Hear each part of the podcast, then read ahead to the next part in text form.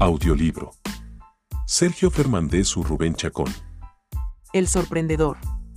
Una fábula para descubrir al héroe que todos llevamos dentro. Parte 1. Apatía. Capital. Ataraxia. Capítulo 1. La llamada de la pasión. Día 2 hora 4. Faltan 20 horas. El eco de un teléfono resonó en la cavernosa oscuridad del palacio gerial, rasgando el silencio en mitad de la noche. Como un humo siniestro y veloz que no presagia nada bueno, aquel timbre se filtraba por debajo de las puertas de todos los aposentos que amplificaban el ruido hasta el umbral del dolor. Un sudor frío recorrió la espalda del señor Pedrouna mientras se incorporaba de la cama para descolgar el auricular.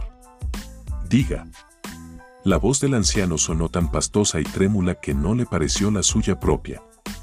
Al principio no escuchó más que gemidos. Seguidamente, un lamento febril, como en un murmullo que decía, lo he echado todo a perder. El gerio entornó los ojos. Creía haber identificado a su interlocutor. Lum, Lum, ¿es usted? Preguntó Pedro Una debatiéndose entre la sorpresa y la indignación. Pedro Una, señor. Verá, ha ocurrido algo muy grave. Me han permitido hacer un telefonema. Y no sabía a quién. Si mi situación llega a oídos del consejo, estoy acabado. ¿Tiene idea de qué hora es, Lum?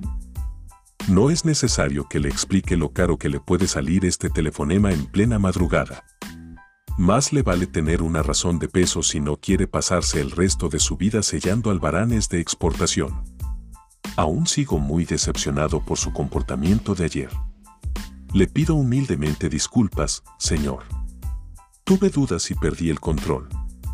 He tratado de conformarme haciendo uso de todos los medios a mi alcance. Seguí el protocolo al pie de la letra. Todo fue en vano. Aunque sabía que en mi estado no debía coger el coche, y menos aún en mitad de la noche, no tuve otro remedio. Debía intentarlo. Y, en cuanto vi las luces del control móvil, supe que daría positivo, había verdadera angustia en las palabras de Lum. Aquello molestó sinceramente al Gerio. Controle sus emociones, Lum. No sea grosero. Pedro Una trató de predicar con el ejemplo e hizo un par de inspiraciones profundas. Una vez recuperada la compostura, continuó, no comprendo ni una palabra de lo que me dice. Trate de tranquilizarse y explíquese. Lo siento de veras, señor Pedro Una.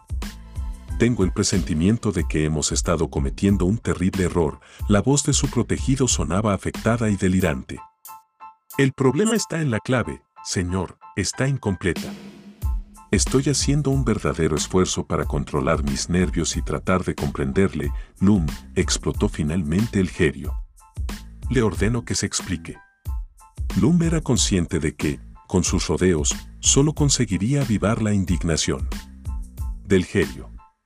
Estaba tratando de evitar llegar al fondo del asunto porque le daba pánico la reacción de Pedro Una cuando se enterase de lo que estaba ocurriendo. Cerró fuertemente los ojos mientras se mordía con rabia el labio inferior. Sería preferible colgar ahora, que aún no sabe nada, pensaba. Aunque, si no le pido ayuda, mi cara estará a primera hora en todos los boletines de noticias y entonces sí que será demasiado tarde. No tengo más opción. He dado positivo en un preapa y me han recluido, claudicó Lum. Preparándose para lo peor. Señor, usted era amigo de mi padre, ayúdeme. Suplicó. Recluido, como un vulgar perdedor. Pedro una jadeaba y murmuraba. Frases incomprensibles. Debe tratarse de un error, Lum, dijo al fin. Comprobé. Personalmente los resultados de sus análisis de ayer y eran inmejorables, el gesto de Pedro Una denotaba la gravedad de la situación. Lo sé.